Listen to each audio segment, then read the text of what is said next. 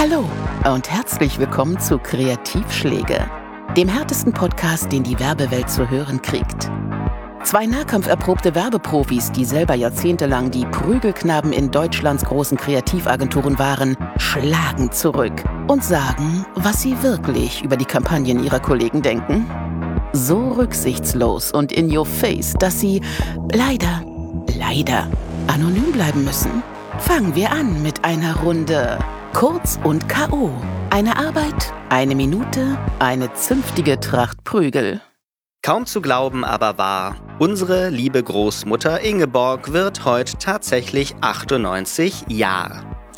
Dieser dämliche Reim, den man bis heute regelmäßig im Anzeigenteil regionaler Tageszeitungen finden kann, zeigt exemplarisch, was normale Menschen ohne jedes Gespür für sprachlichen Rhythmus einem unschuldigen Text antun können, wenn man sie lässt. Wer nun glaubt, dass professionelle Werber ihr Handwerk sehr viel besser beherrschen, hat das Metrum Zacker im aktuellen Aldi TVC noch nicht erlitten. Denn während dort eine animierte Karotte namens Kai schamlos auf dem opulenten Weihnachtsmenü einer Werbefamilie herumkraxelt, leiert der Märchenonkelsprecher mit dem gehetzten Charme eines zu Risiken und Nebenwirkungen Offs einen notdürftig zusammengereimten Sermon herunter, den jeder halbwegs begabte Achtklässler ansprechender getextet hätte hätte, aber die hat natürlich wieder niemand gefragt. Besonders trist das englische Vorbild Kevin the Carrot, mit dem McCann UK seit einigen Jahren akzeptable Klickzahlen generiert, zeigt, wie es geht. Echte Stories mit ausreichend Zeit, fantasievollen Animationen und Liebe zum Detail in der Tradition von John Lewis. Gegen solch hohe Reklamekunst ist die deutsche Sparversion nur noch eine hingehustete Grabbeltisch-Variante von effizienzgetriebenen Marketingmutanten ohne jeden Sinn für Sinn und Besinnlichkeit. Wer auch immer bei Aldi Deutschland beschlossen hat, das britische Original derart dreist zu verstümmeln, kann also wirklich stolz auf sich sein. Er hat nicht nur keine eigene Idee auf die Beine gestellt, sondern auch noch die der Kollegen schwachsinnig zerschnipselt. Das muss man erst mal schaffen. Am besten die verantwortlichen Discounter-Deppen stecken sich ihren Kai-Karotte umgehend in den Allerwertesten und lassen ihn dort. Dann bleibt er uns nächstes Jahr wenigstens erspart. Oder sie fragen bei ihren britischen Kollegen nach, wie man gute Werbung mit einer Möhre macht. Die werden es ihnen schon sagen. Weiter geht's mit Kurz und Okay. Eine Arbeit, eine Minute, eine kleine Lobhudelei. Kann ein schlechter Werbespot gut sein? Jung von Matt und Douglas beantworten diese krude Frage mit einem eindeutigen Jein. Denn auf der einen Seite fahren sie für die Parfumkette mit retortenhaft schönen Model-Testimonials, Hochglanz-Settings aus den feuchten Träumen von schöner Wohnenberatern und einem dauerlächelnden Off genau die kitschig herausgeputzte Reklametonalität auf, die man von einem Unternehmen erwartet, dessen Kernkompetenz nun mal darin besteht, alles Hässliche dieser Welt mit Duft und Make-up zuzukleistern. Andererseits knutschen in diesem Film aber auch Frauen ausführlich herum und ein knackiger junger Teenie-Fußballer bekommt von seinen Mannschaftskollegen einen veritablen Schminkkasten geschenkt, weil sie ihn, behauptet zumindest das überglückliche Off, so akzeptieren, wie er ist. Und tatsächlich ist diese Schlussszene ein komischer, ungesehener Werbeblock-Moment, der hängen bleibt. Natürlich hat Douglas sich nicht über Nacht zur Gutmenschenmarke gewandelt, sondern setzt auf kalkulierte strategische Disruption und digitale Debatten. Das wäre vor 20 Jahren Avantgarde gewesen und ist in unseren Tagen des linksliberalen Mainstreams lang nicht so mutig, wie man uns in diesem Film glauben machen möchte. Dennoch bezieht hier ein Unternehmen Stellung wagt es, ein paar Zehntausend unbelehrbare Hinterwäldler mit Hang zum weihnachtlichen Parfumkauf zu verbrellen, zeigt uns Bilder, die manch konservativen Betrachter innerlich zur Weißglut bringen dürften und kreiert auf diese Weise unleugbar ein Stück öffentliche Gleichberechtigungsnormalität im Reklamekosmos. Wir finden, das ist unterm Strich aller Ehren wert und besser als der x-te Emo-Film, der Mitgefühl und Veränderung nur behauptet, statt selber ein kleiner Teil davon zu sein. Ausgerechnet Douglas sagt uns auf diese plakative Weise, Diskriminierung jeder Art kann man sich hierzulande hoffentlich bald abschminken. Weiter geht's mit Kurz und Okay. Eine Arbeit, eine Minute, Eine kleine Lobhudelei. Dass uns zauselige, uralte Weihnachtsmänner in knallroten Bademänteln und mit mehreren Kubikmetern Gesichtsbehaarung am Jahresende aus jedem Werbespot angrinsen, als seien sie soeben ihren Altenheimen entfleucht, daran haben wir uns längst gewöhnt. Umso erbaulicher, wenn sich Kreative dazu entscheiden, vor allem den Mann im Wort Weihnachtsmann zu betonen und die Sache mal deutlich schicker anzupacken. Die Agentur Überground hat vor einigen Jahren mit der Santa Clara-Kampagne für Lidl erfolgreich vorgemacht, wie man den Weihnachtsmann-Mythos zeitgemäß belebt und neben Weihnachtsfrauen auch einen eleganten Santa Claus-Dandy im Sportwagen auftreten lassen. Think geht in diesem Jahr noch einen Schritt weiter und zeigt uns einen gut abgehangenen Gentleman von der gehobenen Eleganz eines Elder Boss Models, der aus einer hypermodernen Wohnung inklusive Augenlaserscanner per Aufzug in seine puristische Tiefgarage hinabgleitet wie Nolans Batman in seine Batcave. Dort findet unser Mann den Audi e-tron vor, seinen neuen elektrischen Schlitten. Spätestens der Blick in den mit Geschenken bestückten Kofferraum verrät, welche Mission der Protagonist zu erfüllen hat, wenn er kurz darauf strombetrieben durch die Nacht brettert.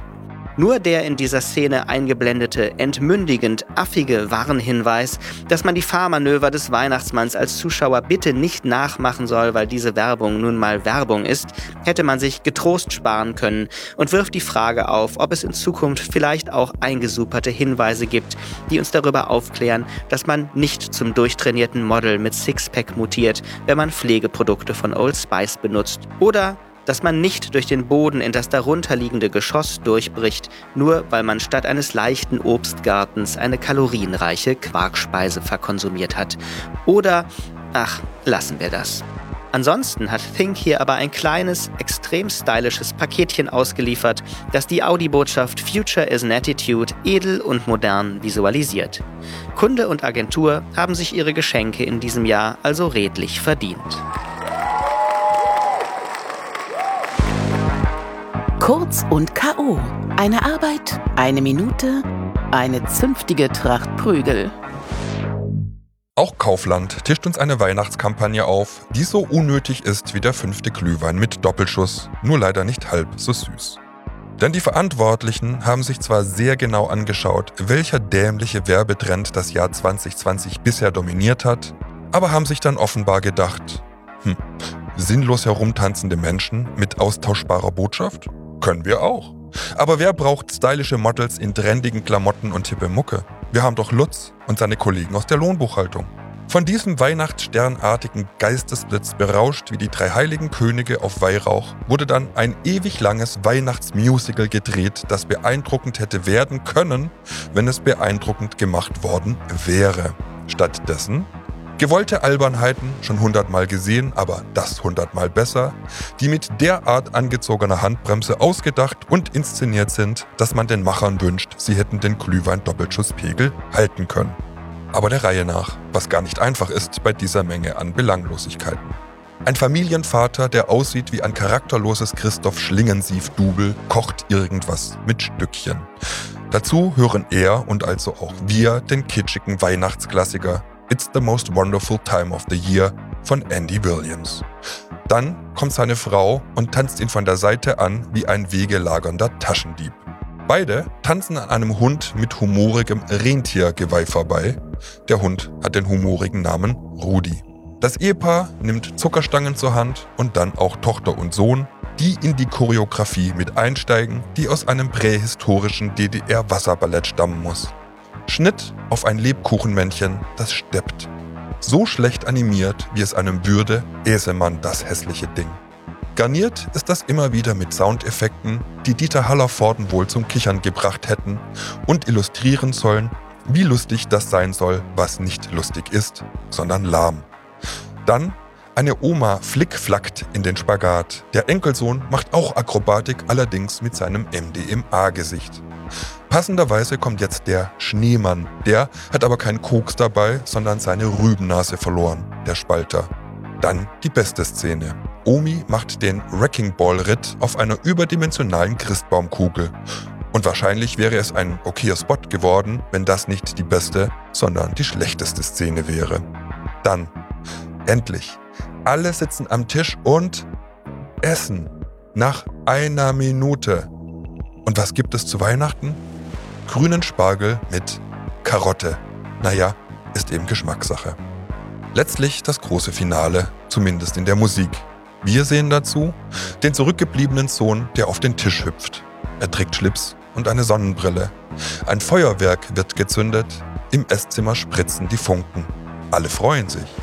Papa zwinkert Count in die Kamera, Text blendet ein und eine Frauenstimme stellt fest, das Schönste an Weihnachten, Essen.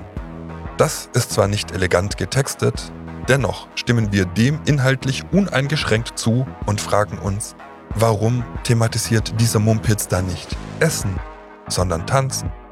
Holger Oehrlich, Geschäftsführer Kaufland Marketing International, glaubt, in Krisenzeiten konzentrieren sich Menschen auf die wirklich relevanten Dinge. Und weiter. Wir glauben, dass sich nach diesem turbulenten, schwierigen Jahr unsere Kunden auf eine unterhaltsame Kampagne freuen.